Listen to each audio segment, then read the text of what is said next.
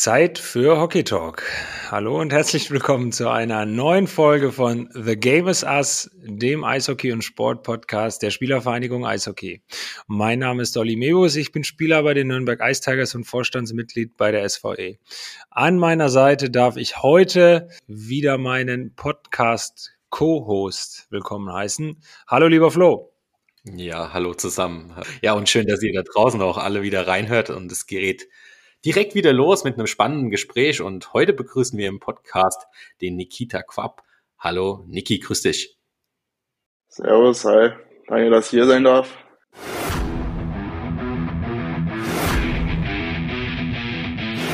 The game is us. Big welcome to the SV Hockey Podcast.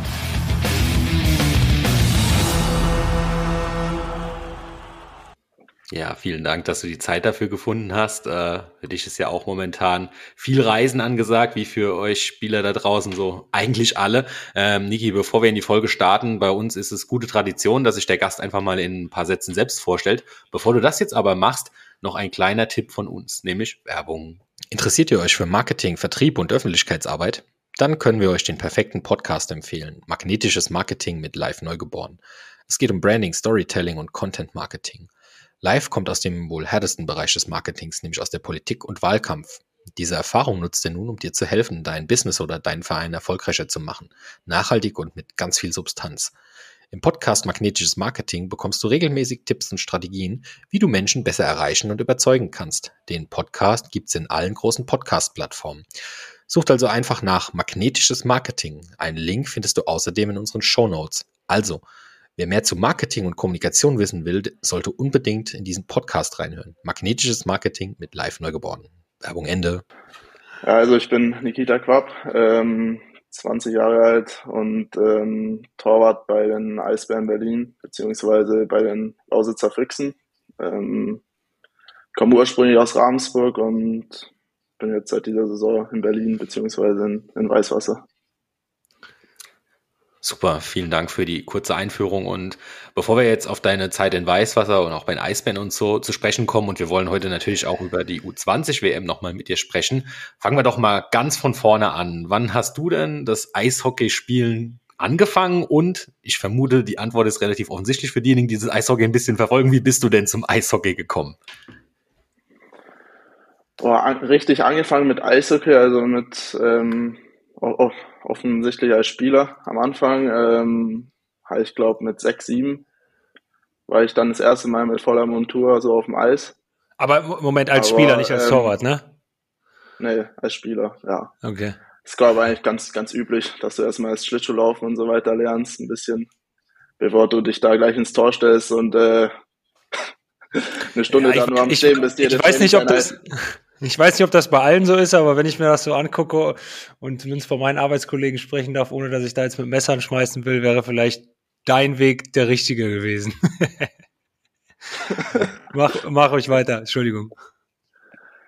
Nee, ich bin, ähm, glaube das erste Mal mit so zwei, drei Jahren bestimmt auf dem Eis gestanden. Mein Vater war auch damals ähm, Eishockey-Torwart und äh, ja, so, so ist es halt das eine zum anderen gekommen. Ähm, ja, dann erstmal als Spieler und dann äh, war mir aber vornherein klar, dass ich ziemlich schnell ins Tor will.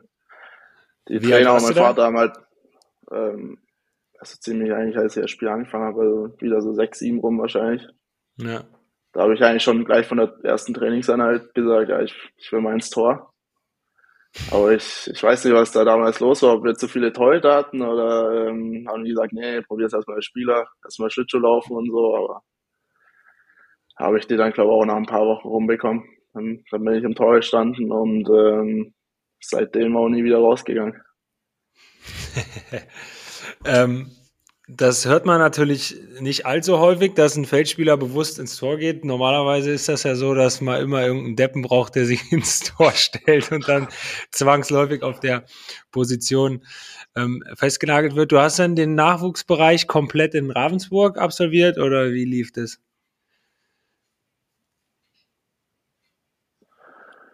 Ja, klar, also die ersten Jahre war ich in Ravensburg. Ähm, ich glaube, bis ich, bis ich 13 war. Mit 13 bin ich dann äh, in die Red Bull Akademie nach Salzburg gekommen. Ja. Und ja, das, das war natürlich ein Riesenunterschied. Also Ramsburg, das ist halt, ich glaube, die sind jetzt nicht gerade äh, bekannt dafür, für ihre, für ihre Jugend. Da hatten wir ja, ich weiß nicht, zwei, dreimal die Woche vielleicht Training. Das äh, eine Stunde bis, bis eine halbe Stunde vorher gekommen, hast dich umgezogen, bist aufs Eis, danach direkt wieder runter nach Hause und da war nicht viel mit äh, auf Eistraining oder Warm-up, Cooldown, sowas. Also. Und da bist halt mit 13 als erstes Mal nach Salzburg gekommen, wo du einen richtigen Tagesablauf hast, wo du das Aufwärmen hast, dann normal immer vor oder nach dem Training noch eine Stunde ähm, Kraft beziehungsweise Ausdauer auf dem Bike, dann die Trainingseinheiten und da, da warst du echt den ganzen Tag eigentlich nur mit Eishockey oder Schule beschäftigt. Hast du dann da auch in der Akademie und im Internat gewohnt oder wie lief das? Ähm, ich bin tatsächlich ein Jahr früher als normal ähm, dahin gekommen. Also ich glaube, die, die Jungs sind da normal mit 14 hin. Das heißt, äh, das war der 2002er Jahrgang damals, der da quasi ein, eingeschult wurde. Ich bin da ähm, dann auch irgendwie kurzfristig ähm, doch noch quasi ein Jahr früher dazu gestoßen und der Julian Lutz, ähm, der jetzt bei, bei München spielt, ja. der, der kommt ebenfalls aus Ramsburg und äh, die kannte ich eben, kannten wir schon so lange. Und dem seine Eltern sind, ähm, der, der ist eben zeitgleich mit, mit mir nach Salzburg und bei dem ist eben die ganze Familie mit umgezogen nach Freilassing. Das ist äh, gleich an der, an der an Grenze. Der Grenze ne? ja. ja. Eben fünf, fünf bis zehn Minuten vor der Akademie sind die gleich da mit der ganzen Familie hingezogen und ähm, die haben mir glücklicherweise gleich gesagt, ey, das eine Jahr, das kannst du, kannst du bei uns wohnen und haben mich super aufgenommen und bin ja auch sehr dankbar immer noch dafür. Ja, cool. Und dann bist du, ähm, als du dann im fortgeschrittenen Alter warst, auch ähm, ja auf die ähm, auf die Akademie gezogen, wie ja so viele andere Spieler, die aus der weit bekannten Red Bull-Familie stammen. Ja, Oder warst du die also ganze Zeit war, in Gastfamilie? Nee, ich bin das erste Jahr, war ich im, habe ich bei Familie Lutz gewohnt und danach, die Saison danach eben bin ich äh, ganz normal wie jeder andere in die Akademie gezogen. Ja. Okay. Wie ging's, wie ging's dann weiter für dich? Ähm, du hast dann deine komplette, sag ich mal, ja, Jugendzeit dann in, in Salzburg verbracht.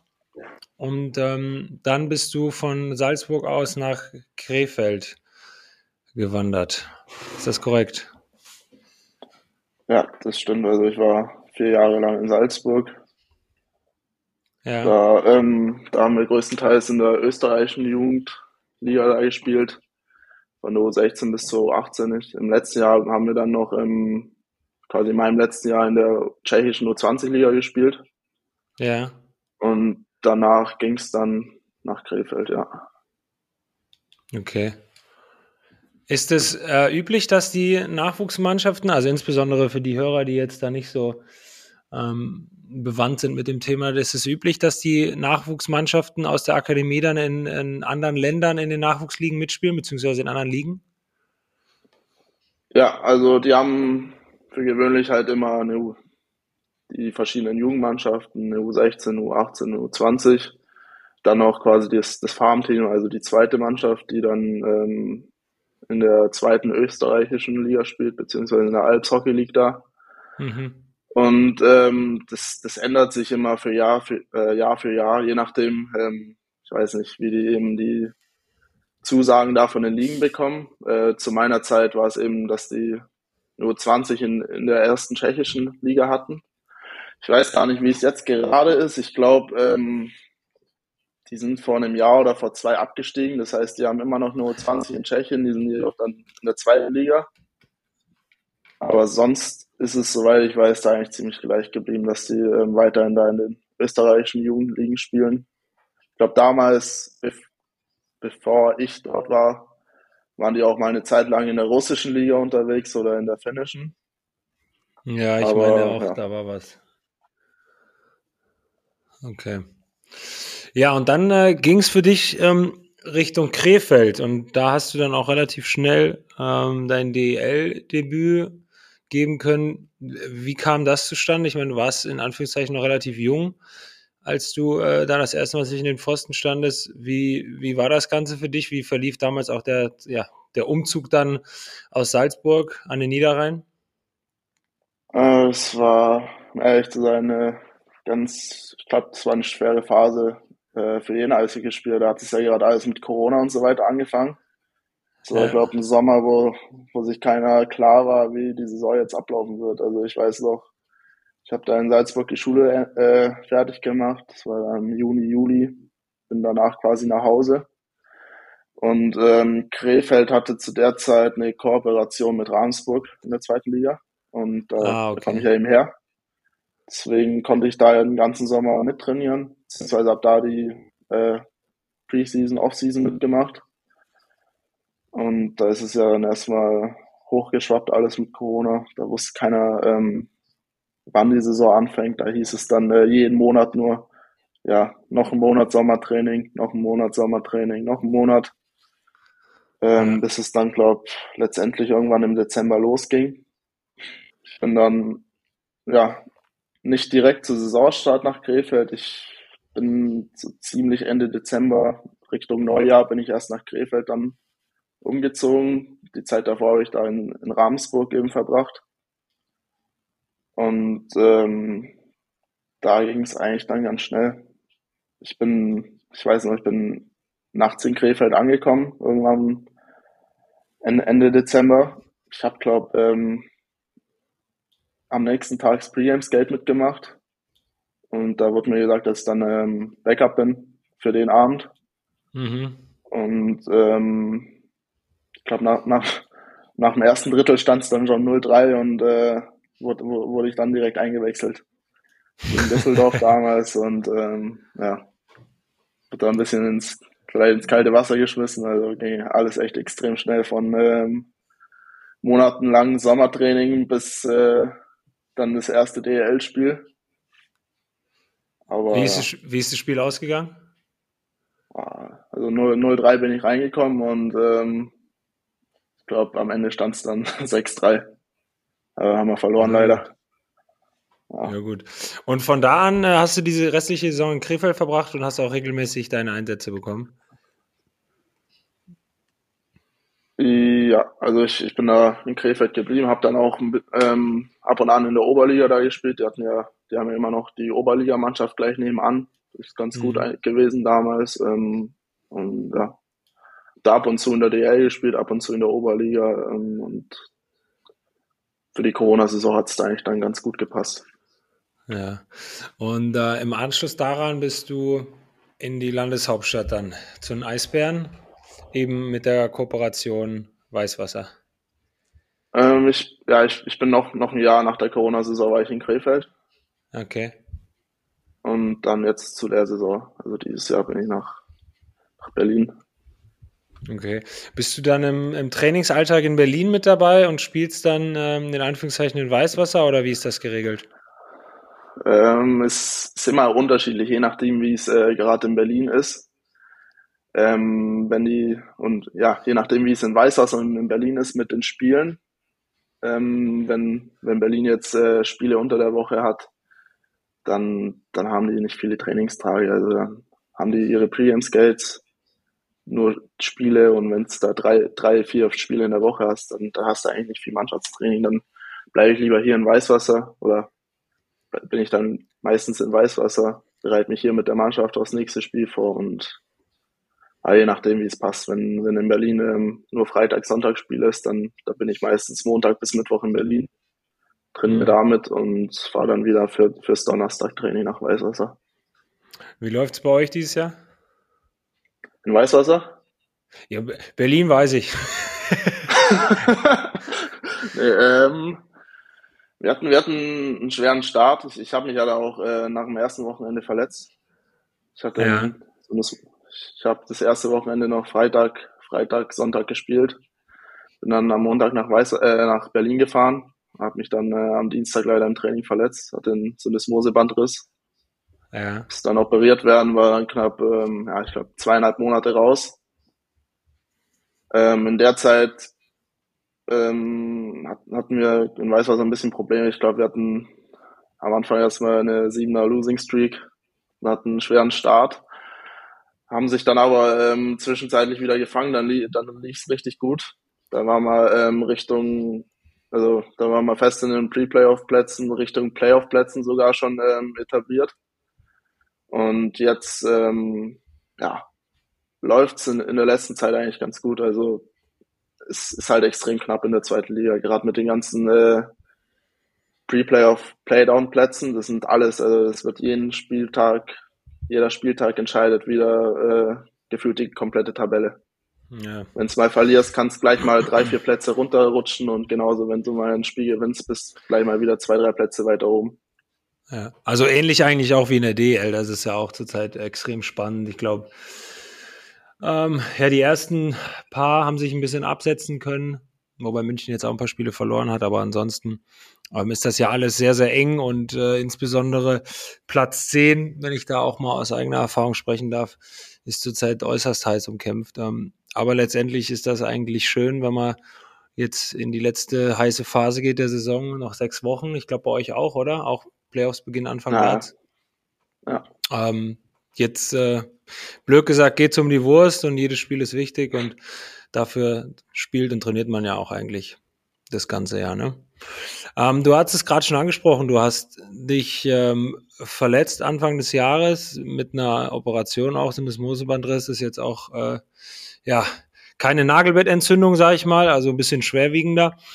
Mm, du hast zusätzlich zu all den Stationen auf nationaler Ebene auch äh, in der Nationalmannschaft relativ weit gebracht und bist dort ähm, im Kader der U20-Nationalmannschaft die letzten zwei Jahre gewesen. Ist das richtig? Ja, ich war die letzten zwei Jahre bei der WM da dabei. Hast beide U20-WM gespielt? Ja. Das heißt, die letzte, die in Anführungszeichen Corona-WM, die letztes Jahr im Mai, wann hat die stattgefunden? Das war doch ganz komisch, oder? Nee, äh, ja, ja, also quasi hatte ich dann eigentlich drei WMs. Ähm, wir hatten einmal quasi vor, vor einem Jahr im Dezember die WM. Ja. Die wurde dann nach zwei Spieltagen abgesagt. Stimmt. Äh, ja, da hatten wir nochmal im, im August eben die Nachhol-WM und jetzt im Dezember nochmal unsere normale WM. Welche war die coolste?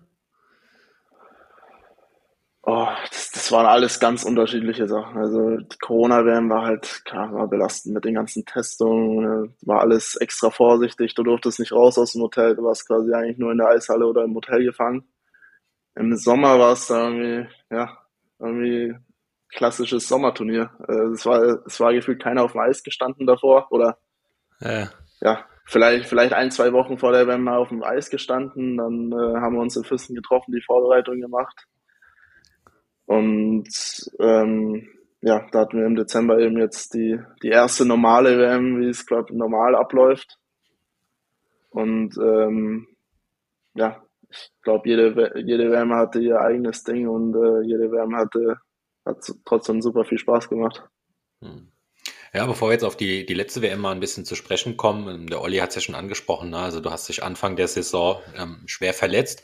Hast du äh, zu dem Zeitpunkt, als die Verletzung war, ich meine, die WM war ja mit Sicherheit auch schon irgendwie im Kalender markiert und im Köpfchen drin, ähm, hast du auch so ein bisschen im Camp, in der Comeback-Phase darauf hingearbeitet, zu sagen, ich möchte zur WM wieder da sein oder war das überhaupt nicht in deinem Kopf? Also anfangs, meine Verletzung, die war ja dann ähm, ich glaube Ende September. Mhm.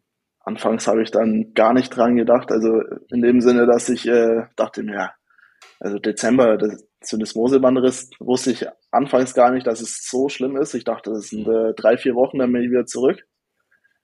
Und äh, ich war mir auch nicht sicher, ob ich eine OP brauche und so. Und dann, dann hieß es halt erstmal, oh, du brauchst eine Operation. Dachte ich mir so, oh, scheiße. Ähm, ich hatte noch nie davor eine Operation oder sonstiges. Da war schon dann der erste Gedanke, oh, Dezember wird vielleicht knapp. Dann ist es aber jedoch äh, ziemlich gut eigentlich verlaufen. Also meine, meine Realphase. Ich habe versucht, ähm, mich mal da vielleicht bei Spielern oder so zu erkundigen, die das auch hatten, habe da aber leider keinen Torwart gefunden, der eben die gleiche Verletzung hatte und äh, gerade äh, bei solchen Verletzungen ähm, ist dann, glaube ich, schon mal äh, doch nochmal ein großer Unterschied, ob du eben Torwart bist oder Spieler. Du hast ja, ja als Torwart, ähm, ja, musst vielleicht noch, noch mal ein bisschen äh, beweglicher sein, brauchst die ganze Mobilität und wirklich 100 Prozent aus deinen Gelenken, sonst wird schwer. Und ähm, da hatte ich dann erstmal sechs Wochen quasi Komplettpause mit einer Schiene. Und dann ist es eigentlich ziemlich schnell wieder aufs Eis gegangen. Also ich, ich hatte quasi in, der, in, der, in den sechs Wochen mit der Schiene habe ich dann ab der ersten Woche an direkt ähm, Aufeistraining machen können. Also ich hatte dann immer ähm, Oberkörperzirkel, meistens ähm, gegen Ende hin von den sechs Wochen dann auch langsam wieder mit dem Bein angefangen, ja, mit verschiedensten Variationen, was eben ging am Kabelzug mit, Knie, äh, mit Beinstrecker und so weiter. Und dann eben nach den sechs Wochen ging es eigentlich ziemlich zügig aufs Eis. Ähm, anfangs wirklich nur auf den Beinen, das heißt nichts mit runtergehen. Da bin ich wirklich ähm, nur eine Stunde am Schlittschuhlaufen gewesen, weil ich da eben keine Schmerzen hatte und es super ging. Und ähm, da hast dich langsam rangetastet. Also hast ähm, probiert mal runterzugehen, hast gesagt, ja, geht, geht nicht. Dann, dann bin ich eben nochmal zwei, drei Tage geskatet, bis das irgendwann ging, bis ich mich äh, komfortabel damit gefühlt habe. Und ähm, so ging es dann Step für Step. Irgendwann konnte ich dann ähm, anfangen, quasi nur unten zu sitzen und dann die Schüsse zu bekommen. Irgendwann ähm, habe ich mich dann bereit gefühlt, dass ich mit, dem, äh, mit den Schüssen runtergehe, dann rund mit dem Sliden anfangen und so ging das halt Step für Step, bis ich dann, denke ich, ähm, ja, hat es dann schon am, am Ende ähm, vier, fünf Wochen gedauert am Eis, bis ich dann wieder mit dem Mannschaftstraining anfangen konnte. Hm, hm. Und zur WM hat es dann ja tatsächlich gereicht. Äh, du standest auf dem Eis. Ähm, kannst du die Zuhörer da draußen mal noch mal so ein bisschen abholen und einfach mal so ein bisschen die WM so auch Spiel für Spiel vielleicht in aller Kürze durchgehen, wenn du es noch auf dem Radar hast? Wie war der Auftakt? Wie war das drumherum? Einfach mal so einen kurzen Rundumschlag bis dann zum Viertelfinale. Ähm, also wir hatten, für gewöhnlich hatten wir glaube ich immer davor ähm, ein, zwei Wochen in Füssen beziehungsweise in Deutschland ähm, die Vorbereitung, die ist dieses Jahr weggefallen. Da sind wir dann ähm, Mitte Dezember quasi eine Woche früher wie normal äh, nach Kanada rübergeflogen. Haben dann die erste Woche in einem, ja, in irgendeinem Dorf wirklich, äh, es, war, es war eigentlich nur so ein College mitten im Wald, da war nichts mit äh, Großstadt oder sowas drumrum. Da war wirklich nur ein College mit ähm, drüben ist es ja mit den Colleges so, dass die da ihre Footballmannschaften, ähm, Eishockey-Mannschaften, ist gar nicht ähm, Football oder was die, was die da alles haben, dass die eben die ganzen Arenen direkt am College haben. Da haben wir eben direkt dort ähm, trainiert. Erstmal eine Woche. Hatten dann da drei Vorbereitungsspiele, beziehungsweise sind dann ähm, in andere Dörfer gefahren, wo die anderen Mannschaften für die ähm, Vorbereitung stationiert waren. Ich glaube, wir waren mit Österreich quasi die einzigen an, an unserem Standpunkt. Da hatten die Slowaken irgendwo anders ähm, quasi, ich, ich weiß nicht, ob die auch an der Uni waren oder ob das einfach nur eine Eishalle da war, aber die hatten quasi da ihre Vorbereitung, die andere Mannschaft in einem anderen Dorf. Und da sind wir dann für die Vorbereitungsspiele quasi zu denen gefahren, haben da ein Spiel gespielt, wieder zurückgefahren. Ein Spiel hatten wir dann bei uns gegen die Österreicher. Und in der Preseason lief es dann eigentlich ganz gut. Wir haben, wir haben das erste Spiel gegen Slowakei 5-0 gewonnen. Danach ähm, hatten wir gegen Österreich eben bei uns das Spiel. Das haben wir, ähm, ich glaube, 4-3 nach Overtime verloren. Und dann ging es nochmal ähm, zu den Letten. Da haben wir souverän 6-2 oder 6-3 gewonnen. Und ansonsten habt ihr das College-Leben da einfach ein bisschen genossen. Ja, Soll ja auch relativ schlecht, unterhaltsam sein. Nee, war, war echt, äh, war echt geil, mal zu sehen, wie es, wie es drüben ist. Ich, weil ich da eben auch ein ganz anderes System ist, glaube ich, von den Unis im Vergleich zu hier. Ja. Und nee, hatten wir auf jeden Fall unseren Spaß. Die, die Leute von den Unis, die waren auch noch ähm, die ersten zwei, drei Tage da. Ähm, Und ihr habt dann da mit auf dem Campus gewohnt oder Entschuldigung, wenn ich da reingehe? Äh, nicht direkt auf dem Campus, aber wir hatten unser Hotel direkt nebenan. Also okay. fünf, fünf Minuten Fußweg. Nee, war, war ja. auf jeden Fall echt interessant da mit den Leuten. Hatten, hatten auf jeden Fall unseren Spaß und dann die letzten paar Tage waren wir quasi alleine auf dem Campus dort. Oh, oh blöd. ja, und dann ging's äh, und dann ging's los äh, in die in die Gruppenphase und die habt ihr ja eigentlich ähm, relativ erfolgreich gestaltet. Habt ihr ja bis ins Viertelfinale geschafft dann, ne? Ja, dann ging's äh, nach Halifax nochmal ähm, für ein paar Tage nur, nur zum Trainieren. Und dann ging's äh, recht zügig los gegen die Schweden. Da haben wir ein echt gutes Spiel geliefert. Also ich glaube, eine un unglaubliche Mannschaftsleistung hatten wir dort.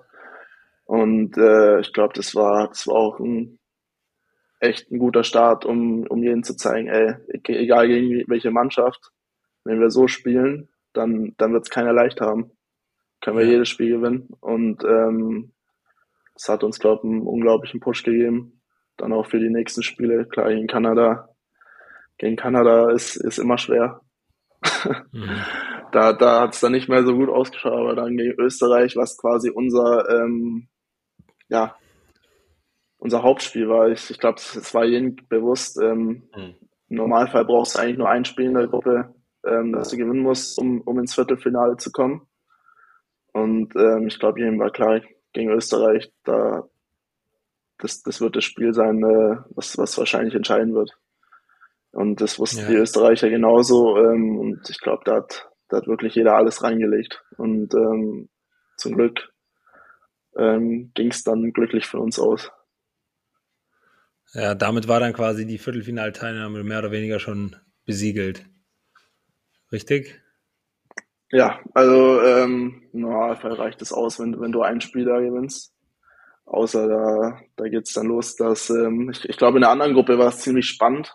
Da, da haben echt äh, teilweise Underdogs gegen, gegen die äh, großen Nationen gewonnen. Da ging es recht spannend zu, aber bei uns ähm, ging es dann eigentlich recht, ja, ohne große Überraschung weiter. Mhm. Ja, und dann, äh, Entschuldigung, ja, Flo, wolltest du? Nee, nee, mach ruhig weiter. Ja, ähm, ja und dann ging es ins Viertelfinale gegen, ja, oder haben wir noch zur Hauptrunde was? Also ich kann mich auch, also ein bisschen haben wir, also man verfolgt das natürlich auch äh, während der, während unserer Spielzeit. Ich meine, wir spielen über Weihnachten und Silvester auch sehr viel. Und ähm, auch wenn wir in unserem Regelspielbetrieb sind, verfolgen wir natürlich auch, was dann die jungen Jungs machen, die nächste Generation. Jetzt aus Nürnberger Sicht, wir hatten auch einen dabei, den Roman Kechter. Ähm, man hat das natürlich alles so ein bisschen verfolgt. Das Ganze ist natürlich in Nordamerika nochmal was ganz, ganz anderes und viel, viel größer. Ich meine, die WM war jetzt in Kanada, aber ich will gar nicht wissen, was das da für ein Tram-Tram drumherum war, an Medienrummeln und auch an Scouts und dem ganzen Käse da. Ähm, aber ja, wollen wir schon wissen, ne? Ja, ja, lass uns mal kurz, lass uns mal kurz noch beim Spielerischen bleiben. Ähm, gegen Schweden, das hat man wohl mitbekommen, dass ihr da relativ knapp verloren habt. Dann gegen Kanada gab's äh, ja, glaube ich, die etwas deutlichere Niederlage. Was war das? 11-1, kann das sein? Ja, 11-2, glaube ich. Ja, 11-2, gut. Aber da hat ja auch wieder der neue, wie heißt der Kleine da? Äh, ah, Bedarf. Äh, genau, der, äh, ja. der, neu, der neue Superstar im im Eishockey-Himmel. Ähm, äh, mitgespielt und aufgezaubert, ja. Und dann ging es eben äh, nach Neujahr dann gegen die Amerikaner. Und das ging leider auch nicht so äh, aus, wie ihr euch das vorgestellt habt. Ähm, Wäre da letztendlich jetzt mal vom Spielstand abgesehen, deiner Meinung nach, ein bisschen mehr noch drin gewesen? Oder waren die einfach irgendwie dann doch Klassen besser? Mm, ja, schwer zu sagen. Also die waren, die waren schon Klassen besser. Die sind, die, die sind es wahrscheinlich auch, ähm, für uns war es eine, eine riesen Umstellung auch mit dem kleinen Eis. Ja. Sind wir einfach nicht gewöhnt. Da, da geht nochmal alles ein bisschen schneller. Da musst du echt, ähm, ich glaube, als Spieler schon vorher wissen, was du, was, was du als nächstes machen willst.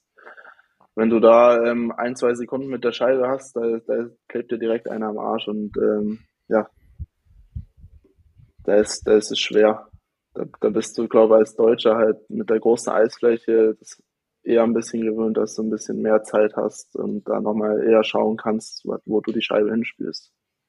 Mhm. So, Flo, jetzt darfst du zu deiner zu deinem Thema, zu deiner Frage kommen bezüglich des Medienrummels und der Scouts. Ich würde gern was über den Medienrummel und die Scouts wissen. War viel los. ja, also ähm, im Vergleich zu wie wir es normal gewohnt sind, glaube ich, ist da halt schon extrem viel los. Da die laut die ganzen Interviews vor den Spielen, während den Spielen, nach den Spielen, also da sind äh, hunderte oder ja, einfach so viele Reporter da, die ähm, ja, die, die alles versuchen aus dir rauszukitzeln. Vor, vor den Spielen sind da die Kameramänner ähm, in die Kabine gekommen, filmen da nochmal die Kabine durch, filmen dich beim Anziehen und ähm, dann geht's aber wieder ganz normal weiter, wie wir es gewohnt sind. Dann geht's spiellos. Da hast dann ähm, zwei, nee, drei, drei Dritt, äh, während dem Drittel hast du eben drei so Commercial Breaks. Das ist vielleicht ein bisschen eine Umstellung, dass du dann noch mehr Pausen hast, ähm, als jetzt in Deutschland nur mit der einen. Aber sonst, ähm, ja, von den Scouts her kriegst, kriegst du eigentlich nicht viel mit. Mhm. Die, die sind auf jeden Fall da, aber ähm, während dem Turnier kriegst du dann nichts mit. Vielleicht im Nachhinein wird sich mal der ein oder andere bei dir melden und äh, sich mit dir unterhalten, aber während dem Turnier kriegt man dann im Normalfall eigentlich nichts mit. Hm. Hat das Telefon bei dir geklingelt oder wie ist deine Situation eigentlich so mit Berlin? Äh, wie lange bist du gebunden oder gehst du dran, wenn der Agent anruft? Ähm, ich ich habe noch nächstes Jahr Vertrag in Berlin, aber ich bin ja, ich, ich bin ja schon gedraftet äh, von Carolina. Hm. Äh, mit dem bin ich ja sowieso ständig in Kontakt ziemlich jede Woche und ähm, nee, da hat sich nicht viel geändert. Also Boah, Flo, für die Frage musst du aber ins Phrasenschwein zahlen. okay. ähm, du hast es, du hast es gerade angesprochen, Scouts sind da. Ähm, jetzt mal abgesehen von, ja, man muss es leider sagen, von diesen Top-Nationen, ob das jetzt die Amerikaner, die Kanadier sind oder die skandinavischen Länder, die Russen. Ähm, auf unser deutsches Team jetzt bezogen oder eure Truppe, wer hat denn da jetzt äh, so den Drive, die Ambitionen? Ähm, wen dürfen wir da vielleicht in der nächsten Zeit mal drüben auch ja, im Fernsehen beobachten, beziehungsweise wen müssen wir uns als nächstes hier äh, in den Podcast holen? Nee, ähm, es, es, gab, es gab ein paar Jungs, ich glaube, der, der, der Roman, der hat sich ganz gut gezeigt. Ähm, der Julian Lutz, der Philipp Krening, ähm, ich glaube, das, das waren ein paar Spieler, die sich, die sich drüben ganz gut gezeigt haben. Ja. Aber sonst, ähm, ja, weiß nie, wie es dann am Ende läuft. Ob die, ob die da Anrufe bekommen von den Scouts, ob es am Ende dann reicht. Aber ähm, ja, es gab sicher ein paar Leute, die sich da vielleicht, äh, die sich da gezeigt haben. Ja, und ansonsten denke ich, habt ihr einige tolle Gegenspieler gehabt, von denen man in der Zukunft noch sehr, sehr viel hören wird. Ja, auf jeden Fall. Also es war, es war unglaublich, da mal gegen die, gegen die Besten aus, aus unseren Jahrgängen, beziehungsweise gegen die Jüngeren zu spielen. Und äh, ich glaube, wie du es vorhin gesagt hast, also der Bedar, der, der wird sicher noch, äh, der wird sicher noch viel reißen. Das kann ich, das kann ich euch versprechen. Ja. Aber ich glaube, den kriegen wir nicht hier in den Podcast, Flo. Ja, mal schauen. Vielleicht, vielleicht mal anfragen. Wie kriegen wir dann jetzt den, den, den Swing zum Torhüterspiel hin? Ähm, vielleicht noch eine, eine Anschlussfrage zur WM. Ähm, wie lange hattet ihr denn mal Päuschen, um dann auch nach dem Turnier mal durchzuschnaufen? Gab es überhaupt eine Pause und wie kriegt man dann auch die Umstellung wieder hin auf die, auf die große deutsche Eisfläche, auf die deutschen Gegenspieler, die jetzt auch anders unterwegs sind. Wie war es so nach der WM? Ähm, das ist tatsächlich äh, von Verein zu Verein unterschiedlich. Ich meine, im Endeffekt waren wir dann nach dem Turnier entlassen vom, D vom DB aus und ähm, dann hing das ähm, an den Vereinen. Je nachdem, die einen haben äh, eine Woche frei bekommen, hm. Die anderen vielleicht ein paar Tage. Ich weiß, äh, wir in Berlin, wir mussten dann ziemlich schnell wieder zurück und ähm, wieder einen Trainingsalltag. Ich glaube, wir hatten, also ich, ich hatte dann quasi den Reisetag frei und dann am nächsten Tag mussten wir wieder weiter trainieren, beziehungsweise nach Weißwasser fahren, da mit trainieren und am Wochenende ging es dann wieder weiter mit den Spielen. Also wir Berliner, wir hatten da nicht wirklich viel frei. So wirklich Pause gab es dann, gab's dann nicht. Und äh, wenn man überlegt, dass ihr vor allen Dingen die Weihnachtszeit und die Neujahrszeit auch mit der kompletten Truppe da drüben verbracht habt, ohne eure Freunde, beziehungsweise ohne eure Familien an den heiligen Tagen. Ich erinnere mich tatsächlich noch an meine U20 ähm, auch wenn äh, das vielleicht jetzt nicht so gern gehört wird, dass ich mal ein bisschen aus dem Nähkästchen plaudere, aber muss ich jetzt mal teilen. Die war damals in Ufa in Russland weiß ich noch ziemlich genau. Ähm, Weihnachten und Neujahr, da waren es draußen so minus 40, minus 45 Grad und das war eine absolute Katastrophe. Und wir saßen, ich weiß es noch ganz genau, Heiligabend alle zusammen mit der Mannschaft, mit den Offiziellen, mit den Betreuern zusammen in so einer U-Formation und haben gedacht, jetzt gibt es ein schönes Weihnachtsessen. Die Verantwortlichen hatten damals gesagt, alles klar, das ist mit dem Verein, ach, mit dem Verein, mit dem Hotel abgestimmt. Und dann kamen, ich glaube, wir waren 30, 35 Leute. Dann kamen da so vier Töpfe, wo gefühlt drei Kartoffeln im Topf lagen. Und so in Summe vielleicht ein Kilo Hühnchen oder Flattermann, den sie da zusammengebastelt hatten, als sogenanntes Weihnachtsessen. Und wir waren alle so ein bisschen euphorisch, weil wir uns gedacht haben, komm, wenn wir jetzt wenigstens nicht mit unseren Familien, äh, wenn wir schon nicht mit unseren Familien zusammen da am Weihnachtsfest sitzen, dann machen wir uns das wenigstens hier heute nett. Und äh, ich glaube, wir sind alle nach anderthalb Stunden relativ getrübt wieder in unsere Hotelzimmer gekrochen und äh, ja, waren, glaube ich, alle ein bisschen trauriger unterwegs. Ähm, wie war das bei euch? Ich meine, das stopp, ist. Stopp, stopp, dazu oh, oh, zwei oh. Fragen. Ja. Erstens, äh, habt ihr am nächsten Tag zufällig gegen die Russen gespielt? Und Frage Nummer zwei, äh, was ist denn das russische Pendant zum McDonalds, wo ihr dann improvisiert habt? Also wir haben, ich, wir haben gegen die Russen gespielt, aber ich glaube, das war nicht am nächsten Tag. Wir haben gegen die gespielt, das weiß ich noch, das war so, die hatten einen Superstar, der hieß, wer war das? Ich glaube, das war dieser Nail Jakubov. Der wurde auch damals gedraftet, ganz hoch von Edmonton. Ähm, ich glaube, der spielt mittlerweile, ich weiß nicht, ob der überhaupt ein Eishockey spielt. Und der war, das war damals der absolute Superstar bei denen. Jedes Mal, wenn der einen Ball gehabt hat, ist der, ist die Arena, die Leute sind aufgestanden, sind da ausgeflippt, wirklich. Jedes Mal, wenn der aufs Eis gekommen ist, ist da laut geworden, das weiß ich noch ganz genau. War aber, glaube ich, nicht am nächsten Tag.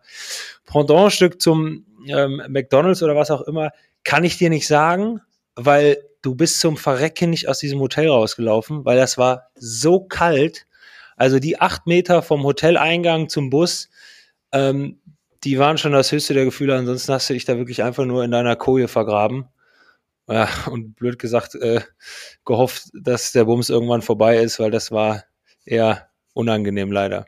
Jetzt bitte zurück zu dir, Niki. Bei uns war es ehrlich gesagt nicht äh, so viel anders wie bei euch. Also wir hatten da auch eben an, an Weihnachten ähm, unser Weihnachtsdinner. Bei uns gab es zum Glück ein bisschen mehr als drei Kartoffeln und ein Kilo Hähnchen.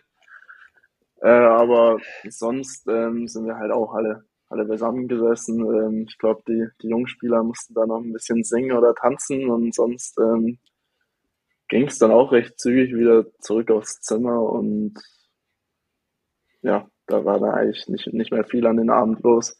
Ich weiß gar nicht mehr, äh, ob wir dann am nächsten Tag direkt ein Spiel hatten oder einen Tag Pause. Nee, ich glaube, ich glaube, einen Tag, also einen Tag danach hatten wir noch Pause und dann ist das Turnier losgegangen. Okay. Aber, ähm, nee. Und Silvester Aber, auch dementsprechend ruhig verbracht. Ja, äh, Silvester. Oh oh. Nee, jetzt müssen, nee, wir, jetzt müssen wir was cutten. Nee, Nee, Silvester war tatsächlich auch ganz ruhig. Wir mussten ja dann äh, in eine andere Stadt umziehen. Wir mussten dann fürs Viertelfinale nach Moncton umziehen und deswegen war das da eigentlich ganz, ganz ruhig dann. Ja, cool. So, Flo, ich glaube, jetzt müssen wir den Cut ziehen und ähm, nochmal allgemein ein bisschen über das Torhüter-Spiel sprechen. Oder hast du noch was, Flo? Nö, nö. Ich glaube, äh, ist ein ganz guter Punkt. Ähm, vielleicht nur kurz einleiten zu dem Thema. Also wir hatten ja mit deinem Mannschaftskollegen Olli, dem Treutler, auch schon mal über das Thema Torhüter-Spiel gesprochen. Ähm, gab aber ganz viele Rückmeldungen über Instagram. dass wir gerne nochmal eine Folge machen sollen zu diesem, zu dieser Position, zu diesem Thema, einfach weil es scheinbar doch ganz interessant war. Von daher, für die, die die Folge jetzt noch nicht können, hört gerne nochmal rein in die Folge mit Nick Treutle.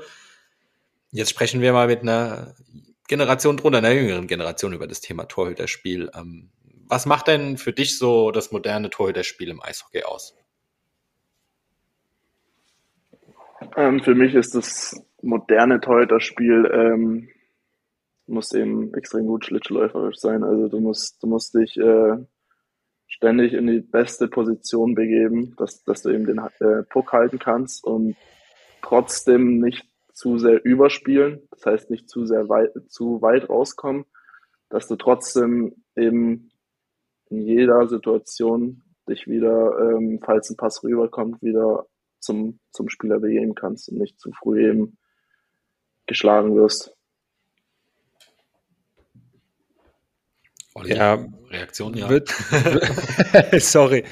Würdest, würdest du sagen, das Ganze hat sich in den vergangenen Jahren irgendwie geändert? Oder wenn du jetzt sagst, du bist früh in die Red Bull Akademie gegangen, ich glaube, dass das Training da auch sehr, ähm, ja, sehr gut und sehr spezifisch ist.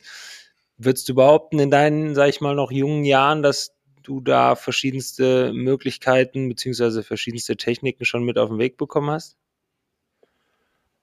Ja, also der, eben der Sprung von Ramsburg nach Salzburg. Ähm, Ramsburg hatten jetzt keinen kein Torwarttrainer. Da ist es dann in ja. Salzburg auch, das, war auch wahrscheinlich einer der großen Dinge, die sich geändert hat, dass du da eben jeden Tag das Torwarttraining hattest.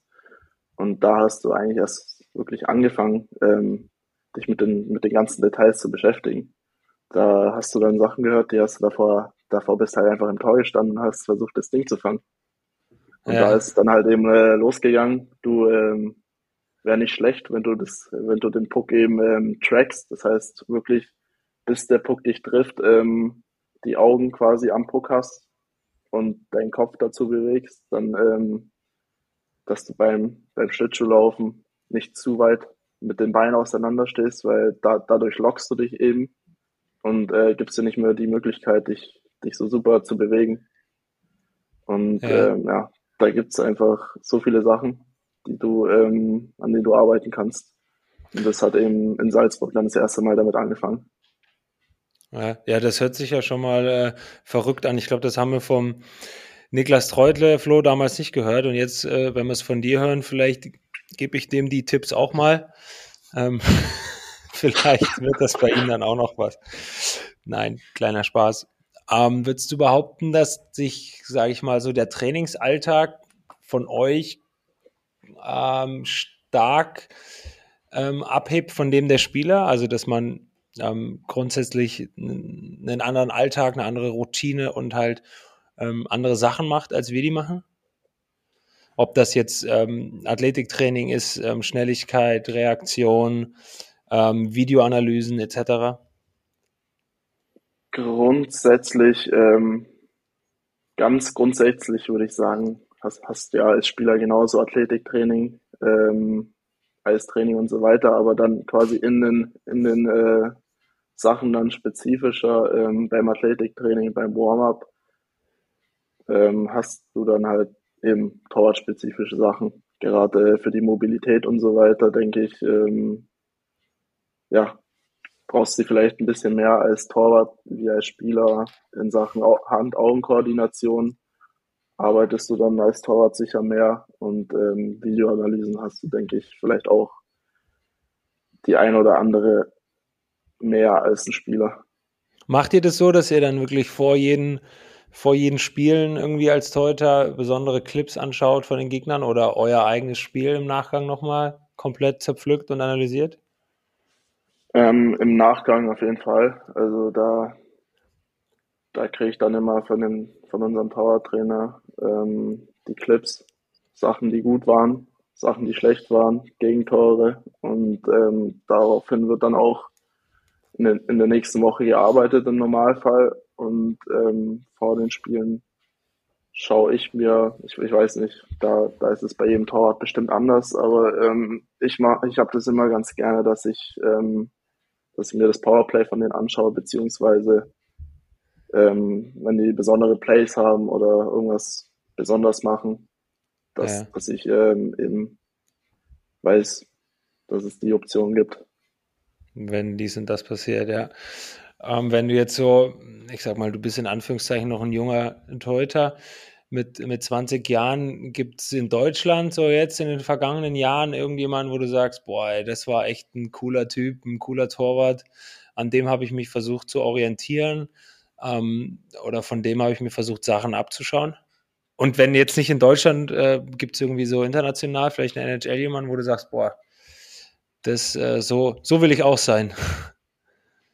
Ja, auf jeden Fall. Also in Deutschland ist, glaube ähm, Matthias Niederberger. Ich glaube, gerade mit seiner Größe ist jetzt äh, nicht der größte, aber ähm, das, was der halt an Schlittschuh, was der an Größe nicht hat, macht er mit seinen schlittschuhläuferischen Fähigkeiten weg und ähm, ja, international ist es für mich dann äh, Igor Shesterkin von New York Rangers. Ja. Ja. Und da, da, schaust du dir auch regelmäßig dann Clips an von denen oder wie läuft das? Ähm, ja, ich, ich schaue mir immer, immer wieder äh, so die, die Recaps an von den Spielen. Mhm. Gerade in der Früh, wenn ich aufstehe beim Frühstück oder so, schaue ich mir immer die Wiederholungen an und ähm, ja, macht einfach Spaß, den zuzuschauen. Ja. Ähm, angeknüpft an die Phrasenschweinfrage vom Flo eben bezüglich deiner vertraglichen Situation. Das ist ja üblich, dass DEL-Mannschaften Partnermannschaften haben in der zweiten Liga und da halt eben ihre jungen Spieler hinschicken zu, zur Spielpraxis. Bei dir ist es jetzt so, du stehst in Berlin unter Vertrag und spielst eben in Weißwasser. Ähm, Eiszeit wirst du in Weißwasser wahrscheinlich reichlich bekommen. Das tut dir auch gut, um halt eben äh, ja, für deine Weiterentwicklung zu sorgen.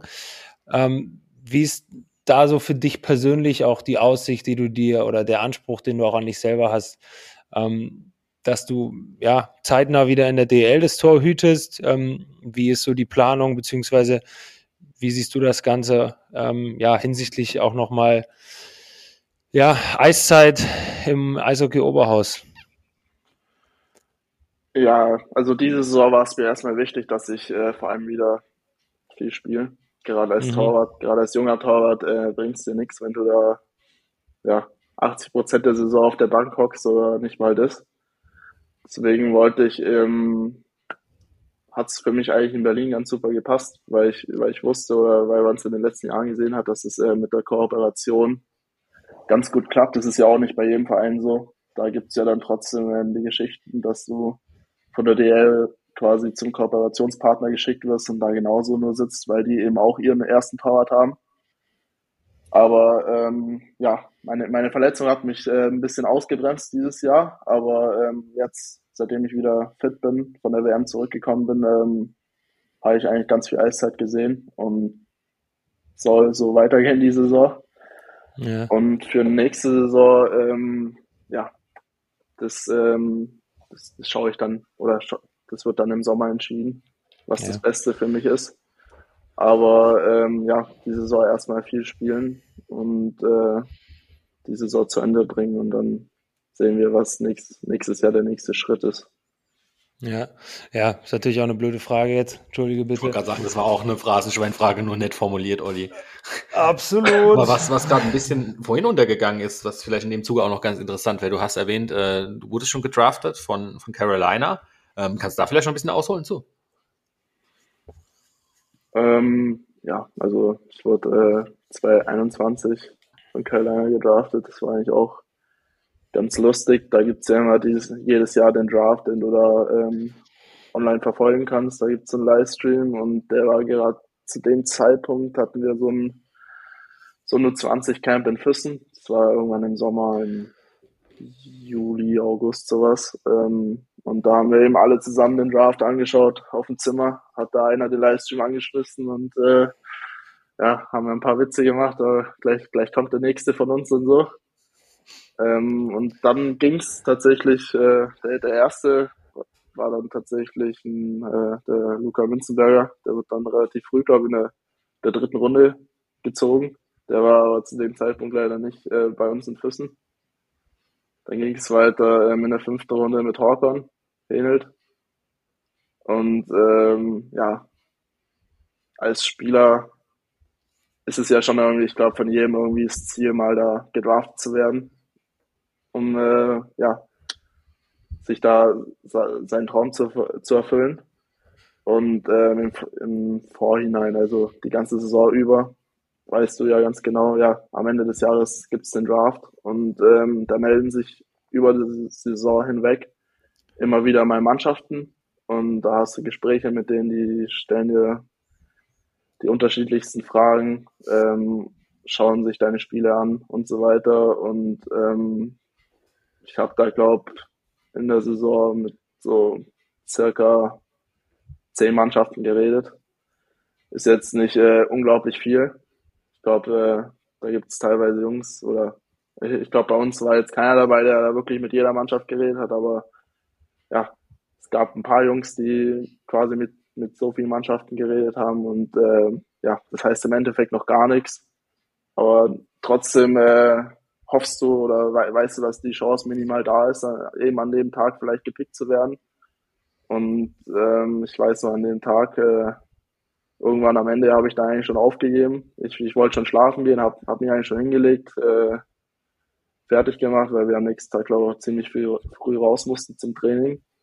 Und äh, auf einmal hat da mein, mein Handy aufgeleuchtet, habe ich, hab ich geschaut, hat mir ähm, mein Agent geschrieben, ja, Glückwunsch, ähm, bin ich gleich mal rübergerannt, habe hab auf dem Fernseher geschaut, auf dem Livestream und äh, da habe ich gesehen, ja, dass ich noch äh, in, der, in der sechsten Runde da gepickt wurde von Carolina und dann, dann ging es auch gleich ab mit dem, mit dem Telefonieren. Da haben da der Torwarttrainer, der GM und so weiter angerufen, gratuliert, aber dann ging es erstmal normal weiter da hatten wir eben das Camp und ähm, seitdem habe ich halt auch immer wieder mit denen wöchentlich oder circa jede Woche ein Meeting. Wir machen mit denen nochmal das Video, gehen da, gehen da die Sachen durch, krieg da nochmal von denen die Tipps und ähm, bin da im Sommer jetzt, dieses Jahr war ich da im Sommer ja beim Camp, beim Development Camp.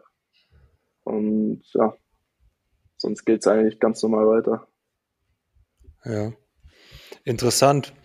Lustige Geschichte, Florian, für den Beginn unserer Folge, beziehungsweise um das Ganze zu promoten. Kannst du bestimmt schön zurechtschneiden. ähm, wir kommen langsam zum Ende. Flo, du hattest es, oder beziehungsweise Niki, du hattest es ähm, anfangs gesagt, dein Papa war auch früher Torwart.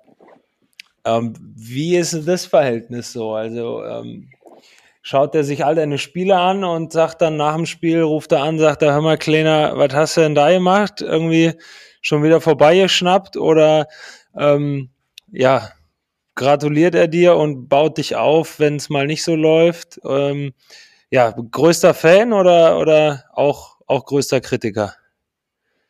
Ähm, ich würde sagen, keins von beiden so wirklich. Ich meine, als der im Tor gestanden ist, das war eine ganz andere Zeit. Da, das kannst du mit heute gar nicht mehr vergleichen und das, das weiß der selber. Also der hat mit Eishockey nicht mehr viel zu tun. Der versucht mir da auch keine Tipps oder so zu geben. Der weiß, äh, wie es ist, manchmal als Torwart vom, vom Kopf her im Tor zu stehen, wenn du mal so ein Scheißding gefressen hast und äh, versucht mich da aufzubauen, aber sonst, ähm, ja, über Eishockey reden wir jetzt eigentlich nicht, nicht so viel. Ja. Hört sich nach einer gesunden Beziehung an. Ja. Zum Glück. Gut. Dann ähm, würde ich sagen, kommen wir zur Schnellfragerunde, Florian, wenn du nicht noch irgendwas hast. Nö, können wir direkt durchstarten. Und die Frage 1 ist auch gleich, warum trägst du die Nummer 33? Einfach, weil sie frei war oder hat die eine Geschichte? Ähm, tatsächlich einfach, weil sie frei war. Normal hatte ich, äh, ich glaube, davor immer die 31, dann die 32. Die waren in Berlin aber jedoch beide, glaube ich, nicht frei und dann, dann war es eben die 33. Okay. Dein Top-Song auf deiner Playlist? Oh.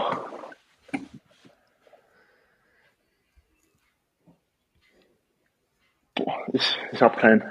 Gerade habe ich echt keinen. Tut mir leid. Äh, Na, lass dir Zeit, lass dir Zeit, du kannst überlegen, wir können es ja schneiden. Wir schneiden es dann so, als wenn es wie von der Pistole geschossen rauskommt. Weil, da, da muss ich nochmal nachschauen. Sonst sag einfach Ascher, yeah. nee, ähm, Ascher, yeah, das kennt ihr doch gar nicht. Ascher, Klar. Ja. Ey. So, so, jung bin ich da auch wieder nicht. Ja, eben. Äh, also, hallo Asch, das Lied, das ist doch mal vorneweg. Das ist 15 ja, Jahre alt, oder? ja, wenn das, wenn das hinkommt. Das war so meine äh, Zeit. Da war's. You Make Me von Avicii. Ah, okay. Berlin äh, oder Ravensburg? Berlin. Ähm, deine Lieblingssportart neben Eishockey ist? Gucken oder jetzt spielen? Ähm, Egal. Fußball, auch wenn ich nicht der talentierteste dran bin. Obwohl du Teuter bist. Ja, ich weiß, das, deswegen. äh, du hast mir noch nicht Two-Touch spielen sehen. Muss, muss mal die anderen fragen, die gegen mich schon Two-Touch gespielt haben. Du, ich habe selber zwei Teuter. Und die spielen auch ab und zu. Das, das reicht. Kurz zum Schluss, der lustigste, unterhaltsamste Mitspieler, den du bisher so kennengelernt hast, der heißt? Ähm, Jan Nienhus. Mhm. Ja. Müssen wir den vielleicht mal reinholen, wenn wir den Bedarf von der Kanadier nicht kriegen, Flo. Gut, wir kümmern uns um, um Gäste. Du grüßt uns auch mal nochmal den Novi, unseren lieben SVE-Vorstandsmitglied, die alte Rakete. Ähm, Olli, hast du noch eine Frage? Fällt dir noch was spontan ein?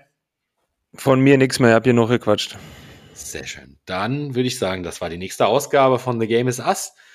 Ich hoffe, euch da draußen hat es wieder Spaß gemacht. Wenn ihr den Podcast noch nicht abonniert habt, lasst dem Podcast bitte ein Abo da und zeigt den Podcast auch gerne euren Freunden und eurer Familie. Ich sag Dankeschön an dich für deine Zeit, Olli, für die Moderation. Hat Spaß gemacht, gesund wieder mit dir zusammen zu moderieren und vielen Dank, Nikita Quapp, für die Zeit und bis zum nächsten Mal. Dankeschön. Vielen herzlichen Danke. Dank und bis bald. Ciao, ciao. Danke. Ciao.